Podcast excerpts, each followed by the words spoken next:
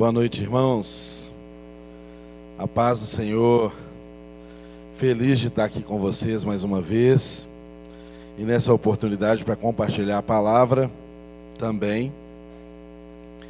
Eu já convido você a abrir a sua Bíblia no livro de Mateus, no Evangelho de Mateus. Já que estamos falando de arraiar, pode abrir no Evangelho de São Mateus. Mateus capítulo 5. Mateus capítulo de número 5. Deixa aberto aí. Semana passada nós encerramos uma série de mensagens que foi denominada de Papo Reto. Tivemos boas conversas aqui sobre diversos temas e hoje nós estamos iniciando uma nova série de mensagens. Essa nova série tem o nome de Caminho da felicidade. Caminho da felicidade. Felicidade é algo que todo ser humano busca, independente de ser da forma mais simples, nas comunidades mais simples, nas mais elaboradas, mais sofisticadas, o ser humano sempre está buscando ser feliz, sempre está numa eterna busca pela felicidade. Então, a nossa pretensão é, nesses dias, refletir um pouco acerca do que seja o caminho da felicidade, mas o caminho da felicidade proposto segundo o Evangelho. E por essa razão eu pedi a você que abrisse a sua Bíblia no livro de Mateus, capítulo 5. Antes de lermos, eu quero lembrá-lo que Mateus, no capítulo 5, começa um sermão conhecido como Sermão do Monte, vai até o capítulo de número 7, e ali são tratadas várias questões fundamentais do Evangelho. Ali, Cristo está tratando com seus discípulos de uma forma específica de assuntos fundamentais. Mas nós, nessa série, vamos nos deter apenas a Mateus capítulo 5, do verso 1 ao verso de número 12 que é onde se trata das bem-aventuranças, das famosas bem-aventuranças. Hoje nos deteremos mais até o verso de número 4, do 1 ao 4, mas para termos uma noção do contexto, vamos fazer a leitura de Mateus capítulo 5, verso 1 ao verso de número 12. Acompanhe comigo então. Jesus vendo a multidão, subiu a um monte e, assentando-se, aproximaram-se deles, dele os seus discípulos. E, abrindo a boca, os ensinava, dizendo: Bem-aventurados os pobres de espírito, porque deles é o reino dos céus. Bem-aventurados os que choram, porque eles serão consolados. Bem-aventurados os mansos, porque eles herdarão a terra. Bem-aventurados os que têm fome e sede de justiça, porque eles serão fartos. Bem-aventurados os misericordiosos, porque eles alcançarão misericórdia. Bem-aventurados os limpos de coração, porque eles verão a Deus. Bem-aventurados os pacificadores, porque eles serão chamados filhos de Deus. Bem-aventurados os que sofrem perseguição por causa da justiça, porque deles é o reino dos céus. Verso 11: Bem-aventurados sois vós, quando vos injuriarem e perseguirem, e, mentindo, disserem todo mal contra vós por minha causa exultai e alegrai-vos, porque é grande o vosso galardão nos céus, porque assim perseguiram os profetas que foram antes de vós.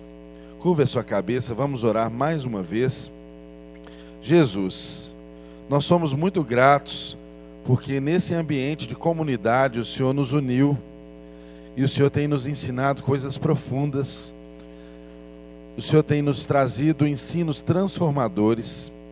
E nessa noite, mais uma vez, nós rogamos por Sua misericórdia de nossas vidas. Ensina-nos, Espírito Santo. Fale através de quem está comunicando. E que os corações que estão aqui para ouvir tenham corações que verdadeiramente ouçam, ouvidos que ouçam. Em nome de Jesus e para a tua glória, arranque do nosso meio toda e qualquer interferência que não seja a do teu espírito. Em nome de Jesus, crie aqui entre nós uma atmosfera, uma ambiência adequada à proclamação do Evangelho e à transformação de vidas. Revela a tua vontade um pouquinho mais a nós aqui nessa noite. É a nossa oração em nome de Jesus. Amém. Amém. Irmãos, o Sermão do Monte, ele é um texto fundamental na Bíblia que eu tenho certeza absoluta que você já leu, que você já se deparou com, essas, com essa parte da Escritura, mas é, o Sermão do Monte, apesar de ser muito conhecido, ele é pouco compreendido. E sendo pouco compreendido, ele também é muito menos ainda obedecido. Então, a nossa pretensão, apesar de nessa noite pretendermos tratar apenas de duas bem-aventuranças, é extremamente necessário é, termos um conceito mais ampliado do contexto e da circunstância em que Jesus trouxe esse ensinamento, para que não apenas nas bem-aventuranças que vamos estudar hoje, mas nas que seguirão, a gente tenha uma preparação para receber cada um desses ensinos no nosso coração e, como salmista, que a gente possa esconder essa palavra no nosso coração para não pecar contra Deus. Amém? Então eu peço a você que tenha um pouquinho de paciência, porque nós precisamos falar um pouco acerca da abrangência do sermão antes de falarmos especificamente das duas bem-aventuranças que trataremos aqui hoje. Bom, o sermão muito conhecido, pouco compreendido, é o sermão mais importante e pregado pelo maior pregador do universo, porque foi o próprio Jesus quem ensinou, quem trouxe essas palavras na circunstância de ensino.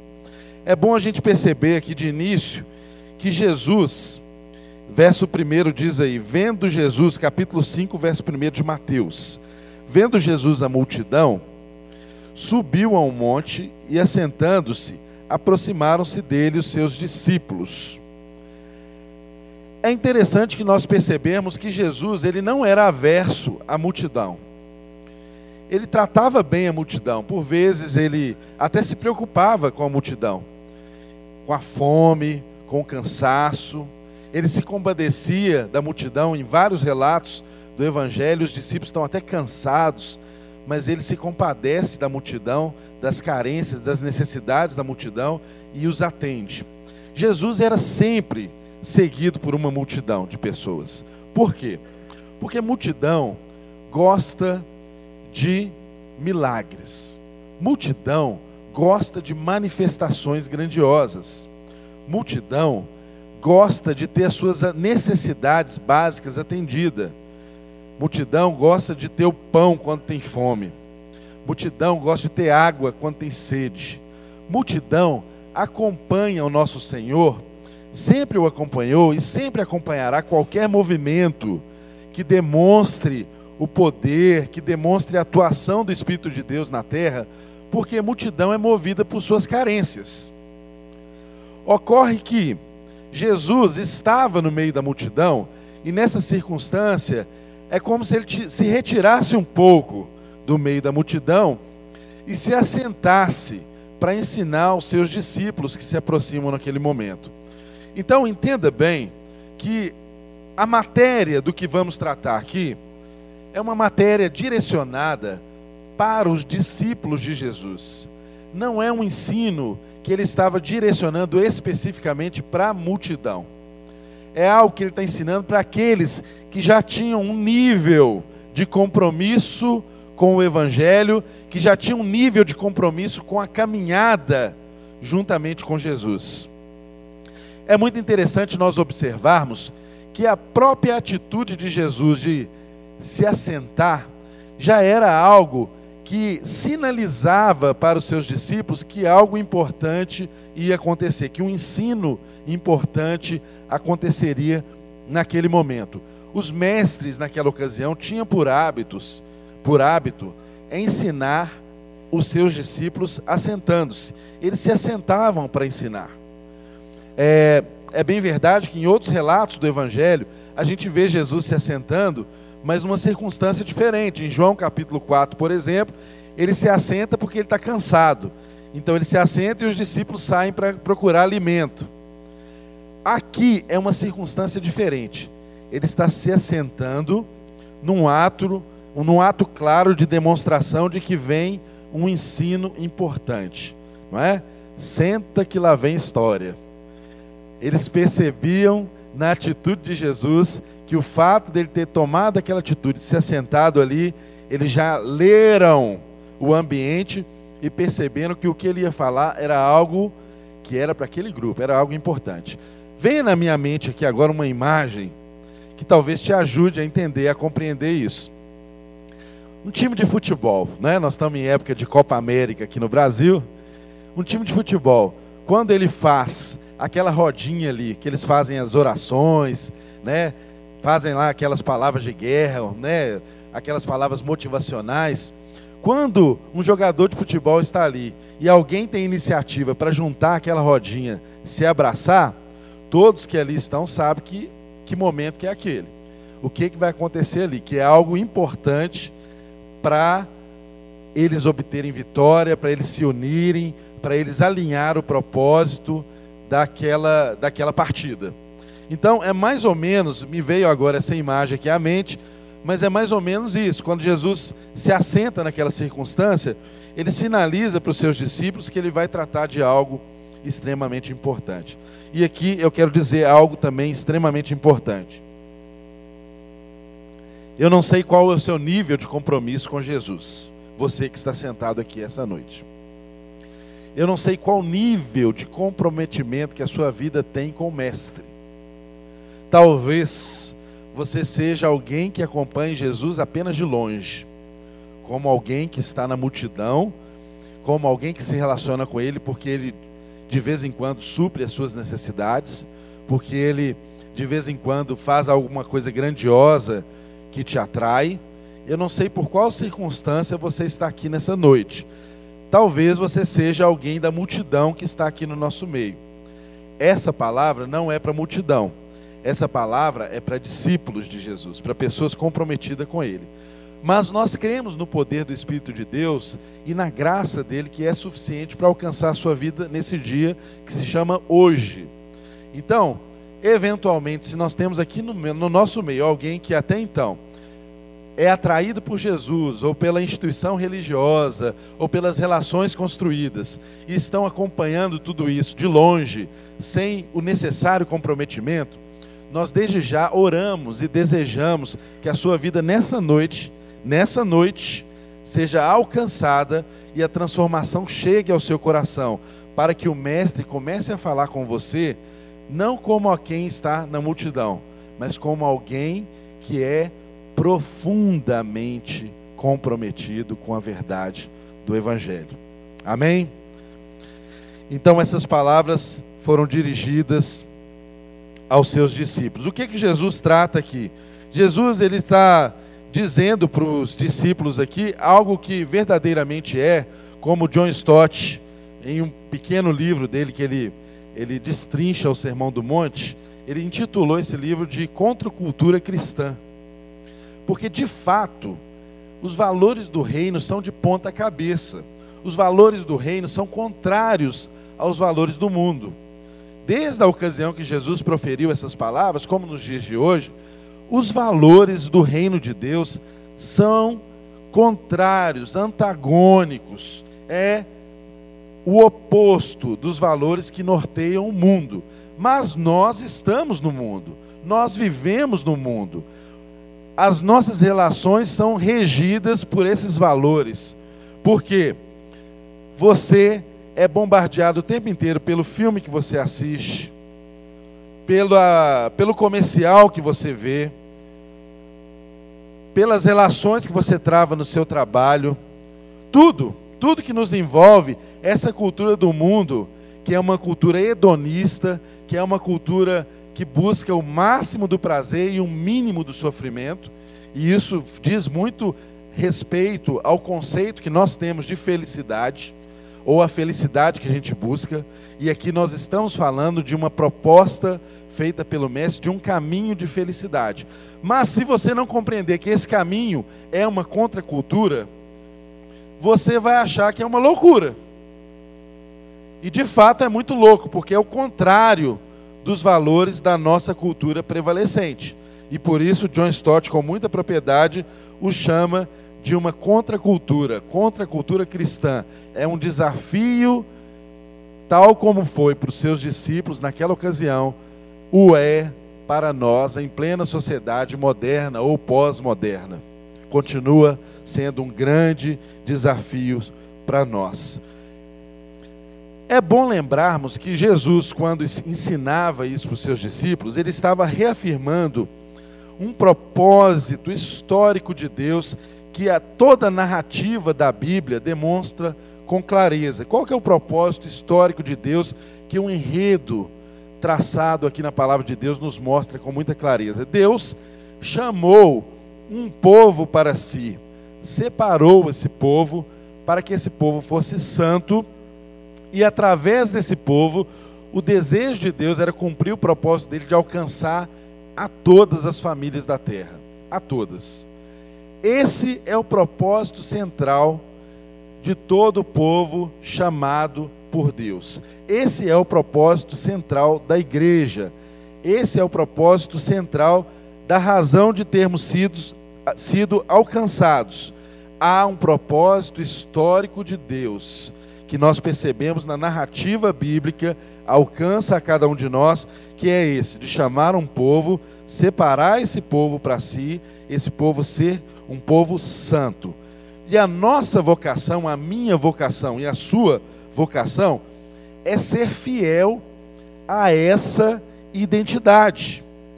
Isso é, você tem que ser santo no seu pensamento e no seu comportamento.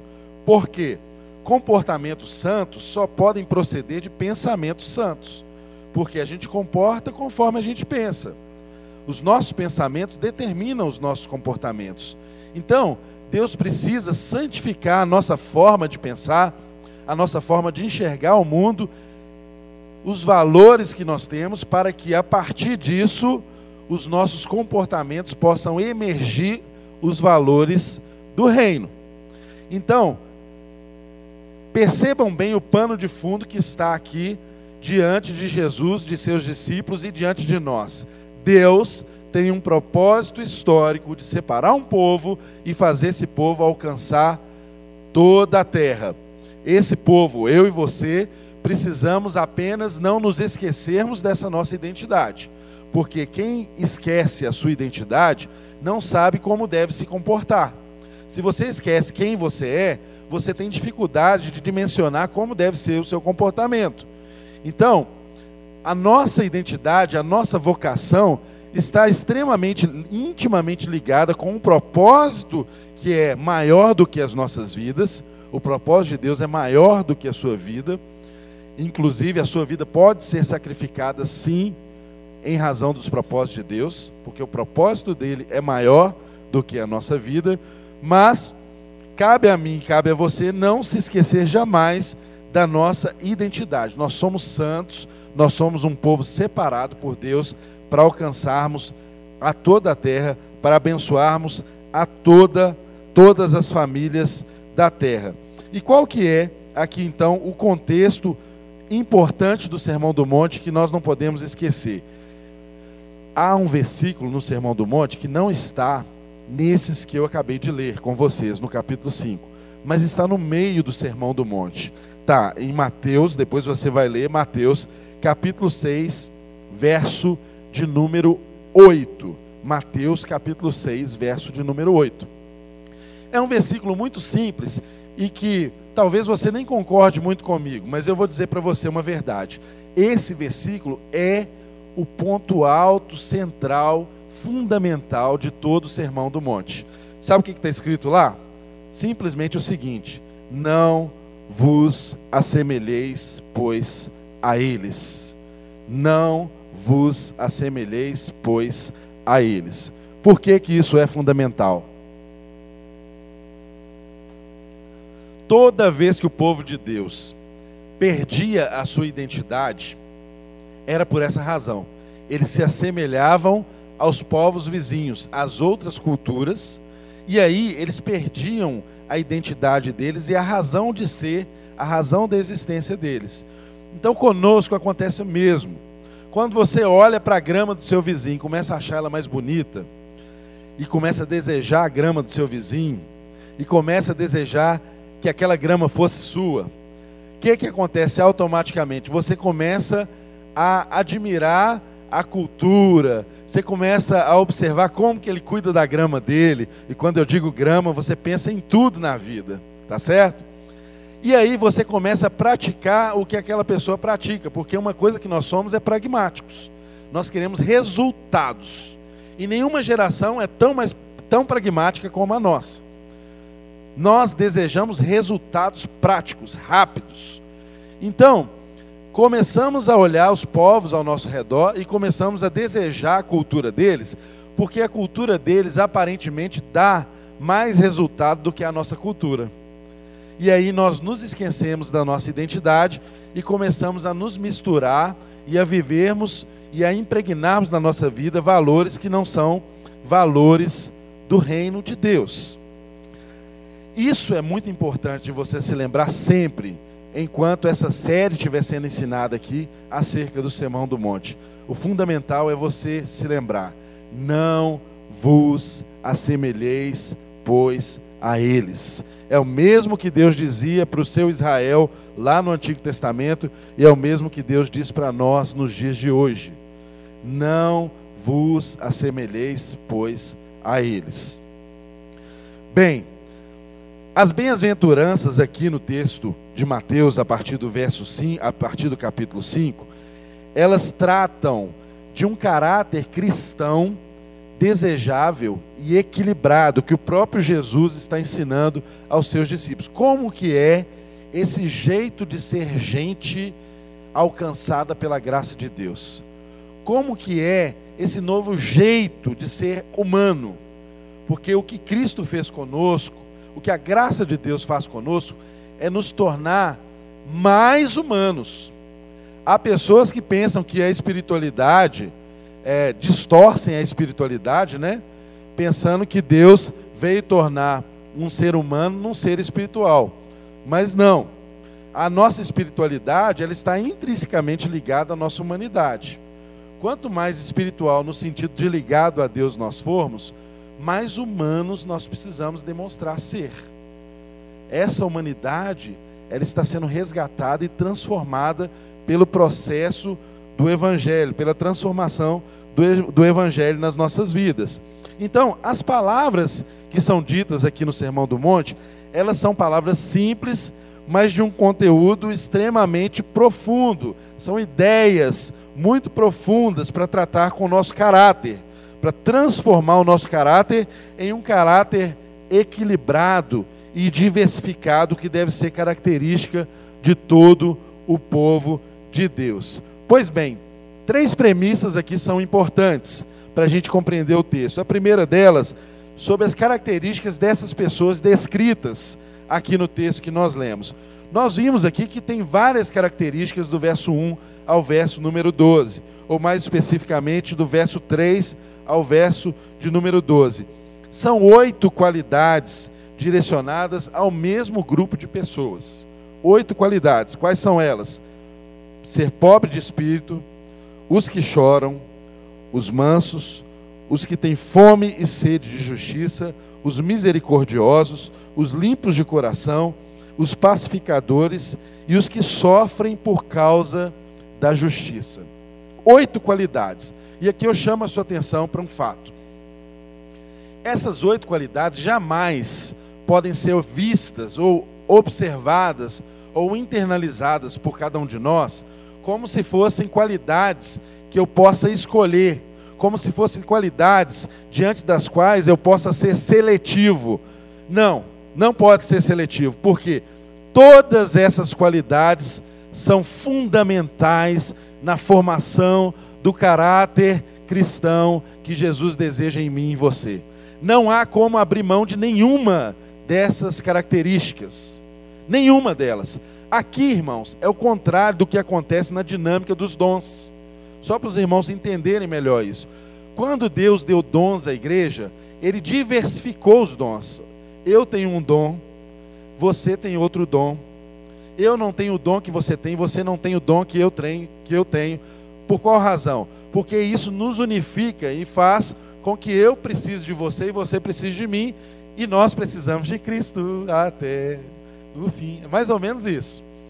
Então, para o dom, é necessário esse caráter diversificado, a graça de Deus é multiforme para o dom. Agora, para o caráter equilibrado do cristão, não é assim. Todas essas características são desejáveis em uma, todas elas na mesma pessoa. De modo que jamais eu posso me contentar e dizer assim: "Ah, tudo bem. Eu sou uma pessoa assim muito pobre de espírito, mas essa questão de ser manso é com o Bruno. O Bruno é que é o manso. Ah, Pacificador não é a Clara. A Clara é pacificadora. Aí a gente começa a tratar essas características, irmãos, como se fossem os dons. A gente faz essa seleção e a gente direciona, não é? Ah, não, perseguidos por causa da justiça. Ah, não, isso é coisa para o Jackson. Deixa o Jackson ser perseguido por causa da justiça de Deus. Não é assim. Aqui nós temos que encarar todas essas características como necessárias para um caráter equilibrado, então todas elas devem estar presentes em todos os discípulos de Jesus. É exatamente o contrário da dinâmica que se dá nos dons. Algo importante de nós lembrarmos sempre, quando estivermos estudando o Sermão do Monte também, é que as qualidades recomendadas, elas são acompanhadas por bênçãos prometidas. Ou seja, pobres de espíritos herdarão o reino dos céus. Os que choram serão consolados. Os que têm fome e sede de justiça serão fartados. Os misericordiosos alcançarão misericórdia. Os pacificadores serão chamados filhos de Deus. Os que sofrem perseguição por causa da justiça, deles é o reino dos céus.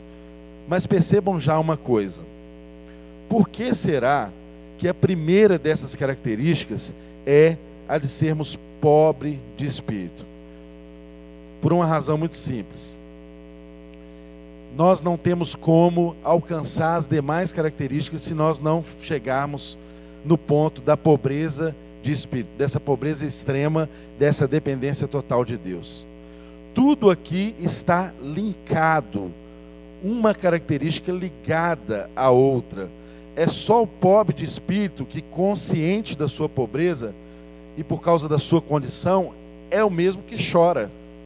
Percebe a sequência? O pobre de espírito, ele é levado a chorar. E esse que chora, desperta nele uma fome e uma sede de justiça, que gera nele uma misericórdia, que é entender a miséria do outro, corações que se integram porque você entende a miséria do outro coração, misericórdia. E esses também é que alcançam esse coração limpo, é que se tornam pacificadores, que são estabelecedores da paz, que são aqueles que não trazem guerra, mas traz paz nos ambientes por onde andam. E assim sucessivamente, esses também são os que estão aptos e conseguem se preservar fiéis a esse caráter mesmo em meio a ferrenhas perseguições, por causa da justiça de Deus. Então, percebam que está tudo integrado, tudo integrado. Agora, algo muito interessante é que essas bênçãos prometidas, elas desenham um caminho, um caminho de felicidade. E aqui eu entro no tema central aqui que deu nome à nossa série: o caminho da felicidade. O que é felicidade para você? O que é uma vida feliz para você? Qual que é o caminho que te leva a felicidade? Há uma felicidade plena? Há apenas momentos felizes? Como que a felicidade é algo que você vai conquistar como um prêmio no final da caminhada? A felicidade é algo que está no caminho, nas pequenas conquistas, nas coisas do dia a dia, nas coisas singelas. O que, que você entende por felicidade? Porque nós falamos muito de felicidade, nós buscamos a felicidade. A palavra é, no texto aqui, Macários, que está no grego, ela tem esse significado de ser feliz ou mais do que feliz. É o sentido dessa palavra aqui no texto. Agora, nós precisamos compreender o que é essa tal felicidade. O que, é essa tal felicidade? Porque senão a gente fica buscando a coisa errada com as expectativas erradas. E isso não vai nos levar a lugar algum. Muito pelo contrário, nós estaremos muito mais suscetíveis a sofrer decepções com o Evangelho. E o que nós assistimos nos dias atuais são muitas pessoas que se decepcionam com o Evangelho, principalmente aquelas que chegam à igreja através de um Evangelho que faz muitas promessas linkadas à teologia da prosperidade. E aí então você desenha um caminho de felicidade e começa a orar para que essa felicidade chegue à sua vida por forma de várias materializações das bênçãos, não é? E se isso não chega no tempo que você desenhou, que você projetou, vira um problema na sua relação com Deus, vira um problema na sua relação com a igreja. Então, é muito importante você entender o que, que é essa felicidade. O que, que é essa felicidade? Bom, gente, felicidade nós podemos entendê-la sob dois pontos de vista primeiro ponto de vista que você pode compreender felicidade é sobre o ponto de vista subjetivo, ou seja, ligado ao sujeito, ou seja, uma felicidade que é sentimental, depende do que você sente, depende da sua percepção, ela é subjetiva. E aí, meu caro, o que é felicidade para você pode não ser felicidade para mim. Eu dei esse exemplo pela manhã, mas mesmo à noite ele serve.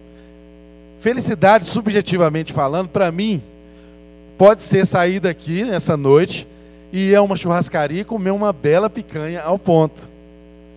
Dois, é, já tem dois comigo aqui, só nós dois, Jax.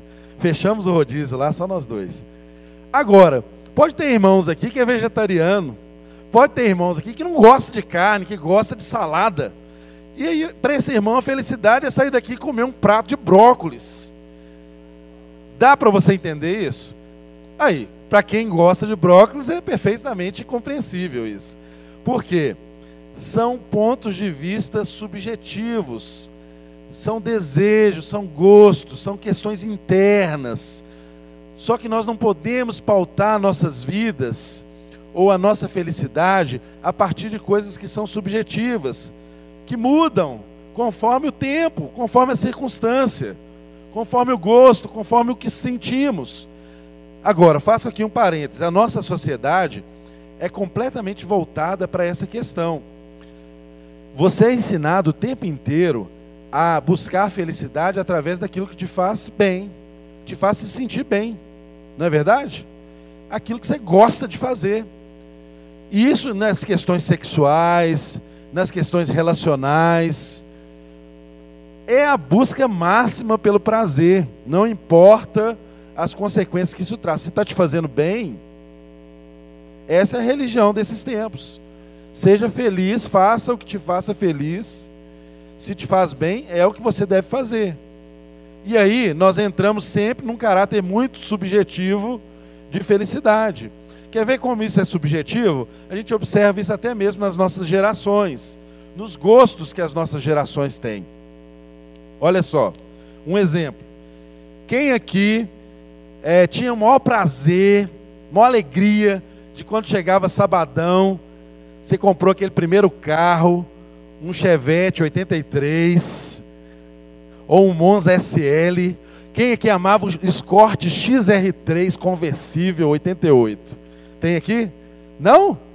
Levanta a mão, por favor, me ajuda aí. Tem aqui, ó. Tem aqui. Então eu vou subir um pouco mais a idade, né? 88 está muito longe. Não é? Quem amava aquele carro assim, ah, o, o tipo, quando foi lançado, era um carrão, né? O tipo, um carrão, né? Então, o que, que, que, era? O que, que acontecia? Não sei se com você. Eu já tive um Chevette, o meu primeiro carro, um Chevette 83 com teto solar, lindo, mas o teto solar dele vazava, não podia chover. que chovia dentro do carro. A borracha já estava gasta, ele já era velho. Mas foi um maior prazer eu trabalhar, juntar dinheiro para comprar o meu primeiro carro e ficar lustrando esse carro no final de semana. Homens, confesso, vocês já fizeram isso? Não, não é só eu, nem muitos homens. Ainda faz, né? Vamos confessar, a gente ainda faz. Se deixar, muitos ainda fazem isso. 79. Olha só, o mais antigo aqui ainda, aquele opalão, não é? Então, isso era um valor, era um prazer que a sua geração tinha, não é? Outra, outra coisa que essa geração aqui que se denunciou, né? Eu tenho certeza que todos que se levantaram a mão têm mais de 40. Daí para lá. outra coisa que essa geração aí gostava. Essa geração tinha em mente que ia trabalhar. 14 anos de idade tirou carteira de trabalho. Verdade ou mentira, gente? 14 anos de idade. Quando pôde tirar a carteira de trabalho, é a Azulzinha. Tem muita gente que não conhece, né, a Azulzinha mas tirou a carteira de trabalho com 14 anos de idade, começou a trabalhar de office boy numa empresa, não é certo? Você entregava envelope de um setor para o outro, depois você foi promovido e cresceu, fez carreira. Quantos aqui já trabalharam numa mesma empresa mais de 10 anos? Levanta a mão. Todos vocês têm mais de 40 também, com certeza. Denunciaram. Por que, que eu estou falando essas coisas, gente? Porque a nova geração é completamente diferente nesses valores. A nova geração não quer ficar lavando carro no final de semana. A nova geração não quer ter carro, eles querem andar de Uber. Não é mesmo? Você da velha geração sonhava em trabalhar, juntar dinheiro, comprar um lote, gente. Quem fala hoje em comprar um lote e construir uma casa? Só um cara doido feito eu. Você não vê ninguém falando de comprar um lote e construir uma casa. Essa geração passada comprava um lote, construía uma casa. O cara tinha 30 anos e já tinha um lote, uma casa, já tinha um carro velho, né? já tinha família formada. Eram valores que, que norteavam. Esse era um padrão de felicidade comum na nossa geração passada. Agora, como é que é a geração de hoje? Sem nenhuma crítica, viu gente? É só para a gente entender esse conceito de felicidade. A geração de hoje, ela não, ela não valoriza é, a questão da casa própria, de ter a casa própria. O pessoal não preocupa em ter casa. É, a geração antiga, né? Valorizava, é, juntava dinheiro para ir na, no, na, na, no trailer comer um sanduíche no final de semana, né? Quando você tinha um pouquinho mais de dinheiro, você ficava feliz em comer um McLanche feliz né, o nome feliz já era, já era o caminho da felicidade. Não, a geração nova agora não come fast food, não é? A geração nova agora não quer ter casamento. A geração nova não quer carteira de trabalho. A geração nova quer comer sem glúten, não é mesmo? E também sem canudinho. é, outra, é outra característica também. Dos ultra, chamados ultra jovens. Por que, que eu estou explicando isso, trazendo esse exemplo? Eu não estou fazendo aqui um juízo de valor se uma coisa é certa ou, ou, ou outra que é certa. Tem questões que não são questões de certo e errado, são questões é, do momento social, da evolução das relações. Tem coisa que vale a pena num tempo e em outro é diferente, é assim mesmo.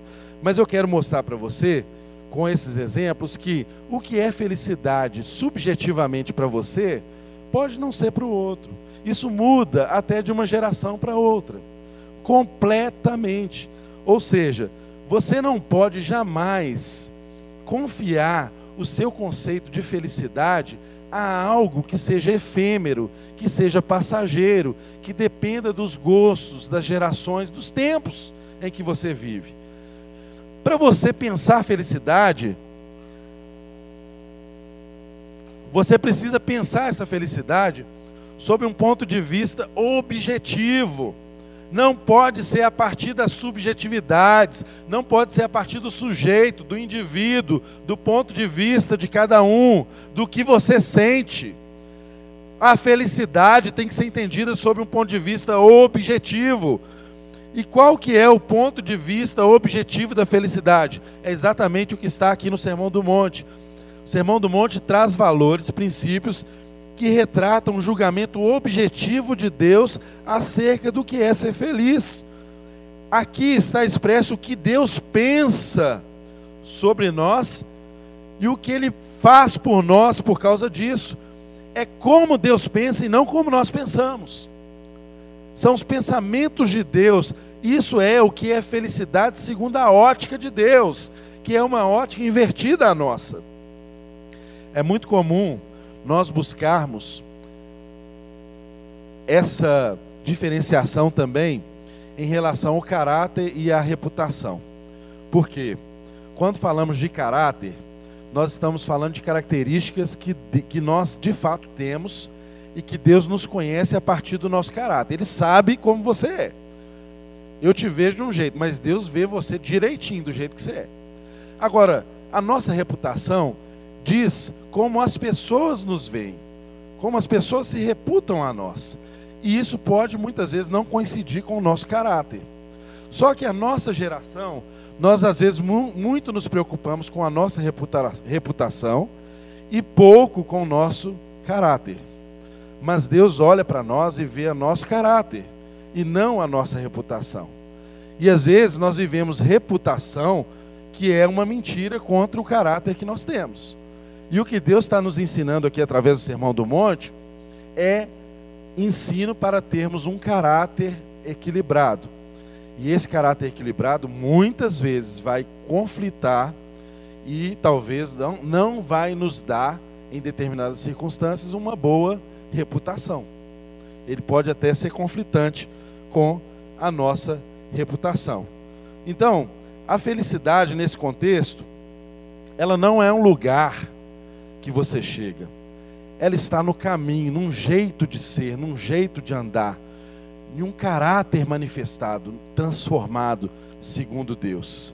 É isso que nós é a isso que nós precisamos nos apegar, porque senão os valores invertidos aqui do reino nunca serão internalizados por nós, jamais, porque eles são contrários à cultura que a gente vive. Você tem que pensar que isso é como Deus pensa, como é o objetivo de Deus. Pois bem, ele diz aqui: bem-aventurados, verso 3: bem-aventurados os pobres de espírito, porque deles é o reino dos céus. Quem é esse pobre de espírito? O que significa ser pobre de espírito nesse sentido aqui? Gente, o Antigo Testamento fornece um contexto para Jesus ensinar isso aos seus discípulos. Por quê? Inicialmente, o pobre de espírito era aquele, o pobre era aquele necessitado, mas necessitado tão extremo que ele não tinha mais a quem recorrer se não fosse a Deus ele não tinha mais recurso nenhum. Ele era miserável, ele não tinha mais a quem recorrer senão a Deus. E isso então foi identificado como uma nuance espiritual, não é? Essa pobreza recebeu uma nuance espiritual e passou a ser identificada como uma humilde dependência de Deus. Humilde dependência de Deus. Não há como você viver as bem-aventuranças se você não admitir, a princípio, a sua pobreza, a sua falência espiritual. Deus não nos chamou para sermos ricos espiritualmente nesse sentido. O desejo dele é que você admita a sua pobreza espiritual. Porque aquele que se admite pobre espiritualmente é que se torna rico. Porque diante de Deus não há nenhum recurso que você possa apresentar para justificar o favor de Deus para com a sua vida. Não há nada que você possa apresentar para criar uma relação de mérito, para justificar um favor de Deus sobre a sua vida, para Deus te salvar, para Deus te transformar. Não há nada em nós. Se você quer identificar se você é alguém de fato pobre de espírito, pense aí você mesmo sobre quais são as justificativas que você tem para Deus ter te salvado. para Deus ter promovido transformações na sua vida? Se as respostas para isso estiverem em torno de, ah, é porque eu sou uma pessoa boa, eu fui um bom filho para os meus pais, eu fui obediente. Ah, eu não bebo, eu não fumo, eu sou um cumpridor das minhas obrigações, eu pago as minhas contas em dia, eu sou honesto, eu cumpro os meus compromissos. Olha, todas essas coisas são boas, são virtuosas, mas isso não te coloca de pé diante de Deus. Muito pelo contrário. Muitas vezes nós nos escondemos atrás desses méritos e ficamos nos enganando dentro do sistema religioso, achando que fomos encontrados na pobreza que Deus espera de nós, mas de fato o que fazemos ainda é nos apresentarmos diante de Deus com as nossas credenciais. E no reino de Deus, meu querido, não há outra categoria de pessoa.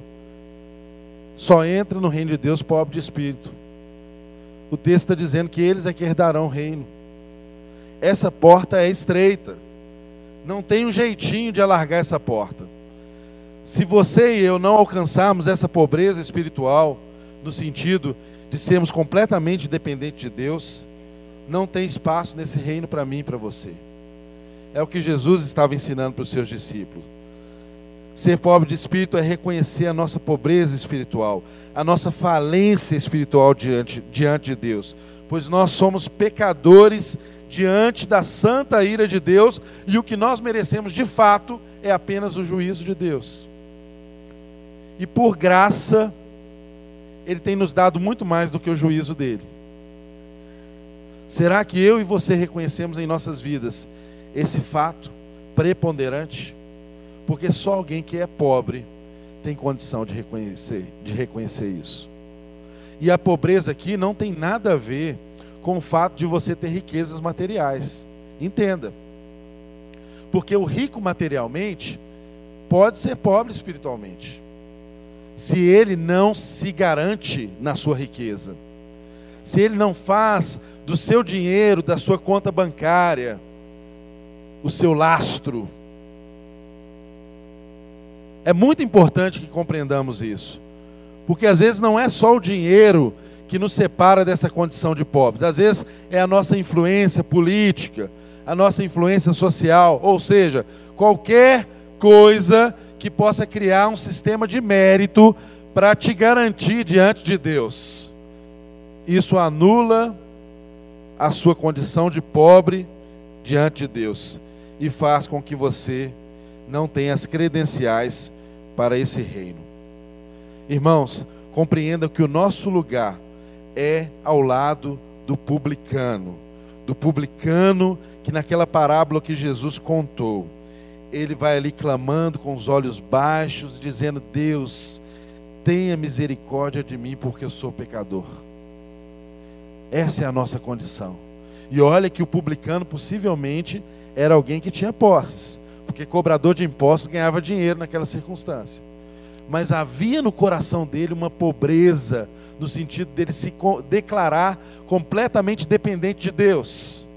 Ao contrário do fariseu, que se gabava de quem ele era, do que ele fazia, das suas credenciais, e Jesus se agradou foi da oração do publicano pecador. É muito importante nós pensarmos que essa condição de pecado, ela não deve ser compreendida apenas como um ato que nós cometemos. O pecado não é meramente um ato cometido. O pecado ele deve ser entendido muito mais do que isso. No Antigo Testamento, na ocasião da lei, o pecado era muito mostrado como uma transgressão à lei em Moisés. Em Jesus, Jesus estendeu um pouco mais o conceito disso. E ele mostrou que pecado não é meramente o que eu pratico, mas o que me vai no coração. Tanto que se eu desejar uma mulher, mesmo que eu não tivesse um ato, um, um ato sexual com ela, eu poderia estar cometendo um adultério, porque era o que me vai no coração, as minhas motivações. Mas nós encontramos no Evangelho também um conceito muito interessante acerca do pecado que é em Paulo quando ele diz assim: Miserável homem que sou, quem me libertará do corpo dessa morte? Essa miséria eu e você precisamos compreender. Do contrário, jamais vamos admitir que somos pecadores completamente dependentes da graça de Deus. E essa é uma condição essencial para um discípulo herdar ou estar no reino que já é. O reino que já é. Quando Jesus ensina, ele diz assim: Bem-aventurados os pobres, porque deles é o reino dos céus. Ele não diz que será o reino dos céus, ele diz que já é. Então o reino já é uma realidade na vida daqueles que reconhecem essa pobreza, essa pobreza de espírito. Percebam que Jesus, ele não trouxe esse reino para os fariseus, ele não trouxe esse reino para os zelotes que queriam com a espada, com sua força, conquistar o reino. Ele alcançou os publicanos, ele alcançou as prostitutas. E nós aprendemos muito com isso, porque muitas vezes o nosso evangelismo está errado, porque nós temos evangelizado prostitutas, quando nós, na verdade, deveríamos ir até a filha de Deus e dizer para ela que ela é filha de Deus, porque quando ela for revelada do plano e do propósito maravilhoso que Deus tem para a vida dela, aquela filha de Deus que se prostituía vai deixar de se prostituir. Isso muda completamente a nossa concepção do Evangelho, porque isso tem um conteúdo de graça e de misericórdia que alcança a vida da pessoa a quem nós comunicamos esse Evangelho. Enquanto os irmãos distribuem, podem distribuir os elementos da ceia, eu quero tratar com os irmãos aqui acerca da próxima bem-aventurança, que são os que choram. O texto diz assim: Bem-aventurados os que choram, porque eles serão consolados. Bem-aventurados os que choram, porque eles serão consolados. O consolo é só para quem chora. É só para quem chora que tem consolo. Entendam, queridos, que aqui há um paradoxo, porque é como se a gente dissesse que é feliz aqueles que são infelizes. Porque o choro muitas vezes é expresso, as lágrimas muitas vezes são expressas por razões de tristezas, por razões de infelicidades. Agora, que espécie de tristeza é essa que pode produzir em nós uma alegria eterna, insondável? Que espécie de tristeza é essa que pode produzir um choro em nós, que é um choro agradável aos olhos de Deus? Que choro é esse? É só aquele que admite a sua pobreza espiritual, é só aquele que admite a sua falência, que chora por causa da sua condição, que chora por causa da sua condição pecaminosa, latente, independente de um ato pecaminoso, é a condição de ser. Quem admite essa pobreza espiritual não tem outro caminho senão dobrar os joelhos e chorar. Mas é muito importante você compreender que o choro não é um choro de remorso, não é um choro de luto, mas é um choro de arrependimento. Nós podemos chorar por várias circunstâncias na vida. Nós podemos chorar porque perdemos um ente querido, nós podemos chorar porque nós cometemos algo errado e sofremos as consequências daquilo que nós cometemos errado. Nós podemos chorar por várias perdas, por várias situações. Mas o choro aqui que Jesus está nos ensinando é um choro de contrição, é um choro de um coração quebrantado, de um coração contrito, de um coração que foi vencido que foi abatido, de um coração de um falido, de alguém que confessou e a partir da confissão ele alcança então a contrição. Jesus chorou.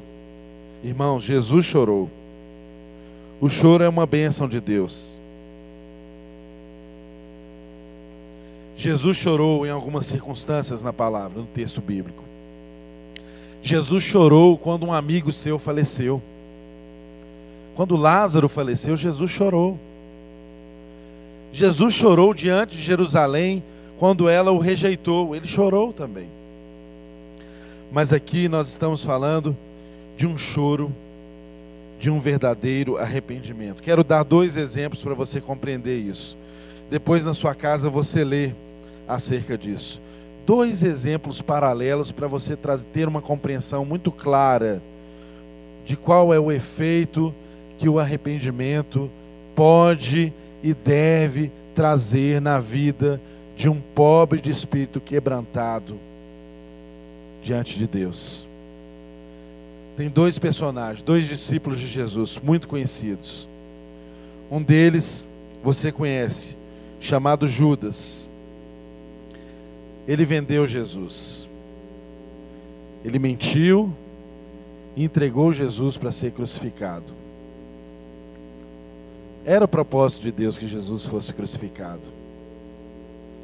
Mas ele foi um ator nessa história, fraudando, mentindo, vendendo o seu Senhor.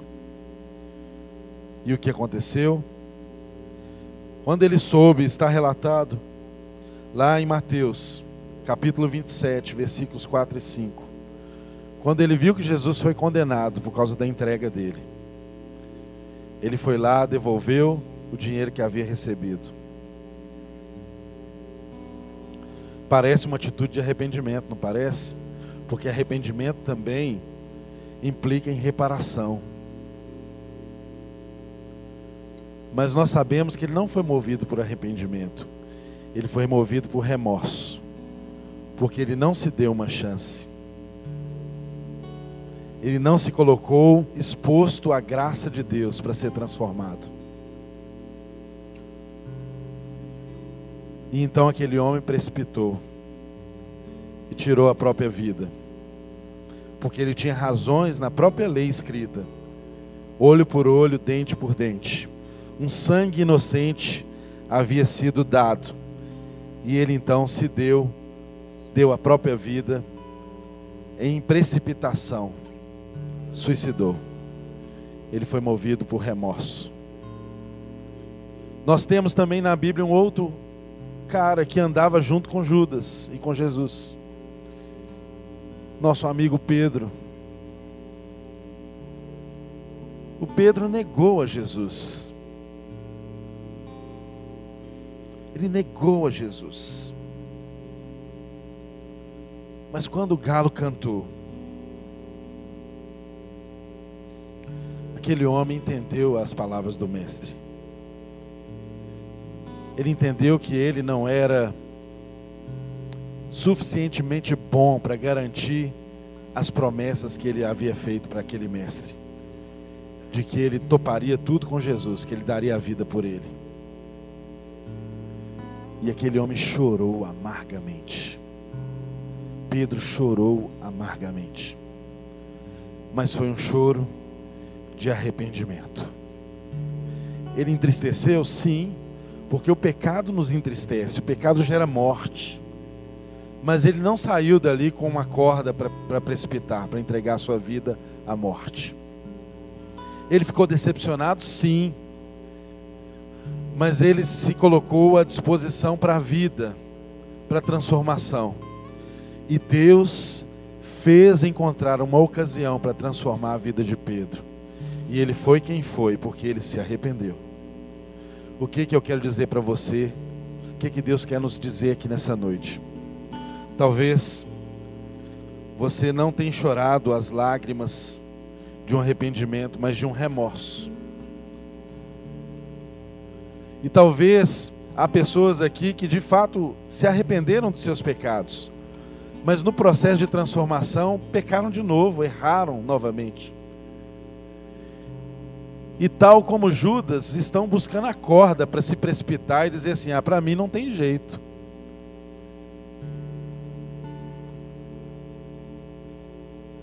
Sempre tem jeito. A graça de Deus é maior do que a vida. Que a graça de Deus alcance a sua vida nessa hora. de modo que te faça compreender que nós somos dessa matéria. Há em nós um princípio mal agindo que nos leva a ser pessoas que praticam e que fazem coisas que às vezes não desejam fazer. O bem que quero não faço. E às vezes esse conflito te faz compreender que você não é filho de Deus, e Satanás usa dessas circunstâncias para falar aos seus ouvidos, para te levar a precipitar. Às vezes, não ao extremo de tirar a própria vida, mas se privar da vida e da comunhão e da verdade que nos restaura, porque nós somos transformados na comunhão. Nós temos ensinado que nós somos transformados através da confissão, da aproximação, dos laços. Deus deseja te dar uma segunda chance e deseja mover no seu coração um verdadeiro arrependimento, porque o arrependimento gera vida, gera transformação. O arrependimento faz mudar a direção da nossa vida. O remorso, não. O choro tão só pela dor, não. O choro tão só porque fui surpreendido em pecado, não. Isso não nos muda. E às vezes o arrependimento vem até sem lágrimas, mas de uma consciência profunda de que Deus nos diz que precisamos tomar um novo, um novo caminho. Que Ele possa falar no seu coração nessa noite porque sabe de uma coisa, querido? Se nós choramos hoje, você pode ter certeza absoluta que um dia, todo aquele que chora encontrará o consolo. E um dia o nosso consolo será eterno. Porque o livro de Apocalipse, no capítulo 7, lá está escrito no verso 17, que um dia Deus ele mesmo enxugará de nossos olhos toda lágrima, e não haverá mais pranto, não haverá mais a presença do pecado que tenazmente te assedia e que te faz desviar do caminho de um discípulo transformado. Toda lágrima será recolhida, todo choro não existirá essa é a nossa esperança. Isso deve mover o seu coração. E isso deve ser transformação em mim e em você nessa noite. Arrependa-se dos seus pecados. Se entregue mais uma vez ao Senhor. Chore, não apenas pelos atos que você cometeu, mas pela condição de pecador, pela pobreza que você é pela sua inadequação diante de Deus, pela sua falência. Chore por isso, porque eu tenho certeza que o seu pai, que é um pai bondoso, que te conhece não pelas expressividades do seu choro, mas conhece as suas entranhas, esquadrinha e sabe aquilo que passa no seu coração. Irmãos, eu sei que há pessoas que precisam de consolo e que não têm nem mais lágrimas para serem vertidas. Até as lágrimas já se secaram. Deus não se esqueceu de você. O próprio Senhor é chamado de o consolador, porque Ele consola, Ele conhece a nossa condição, Ele sabe quem você é.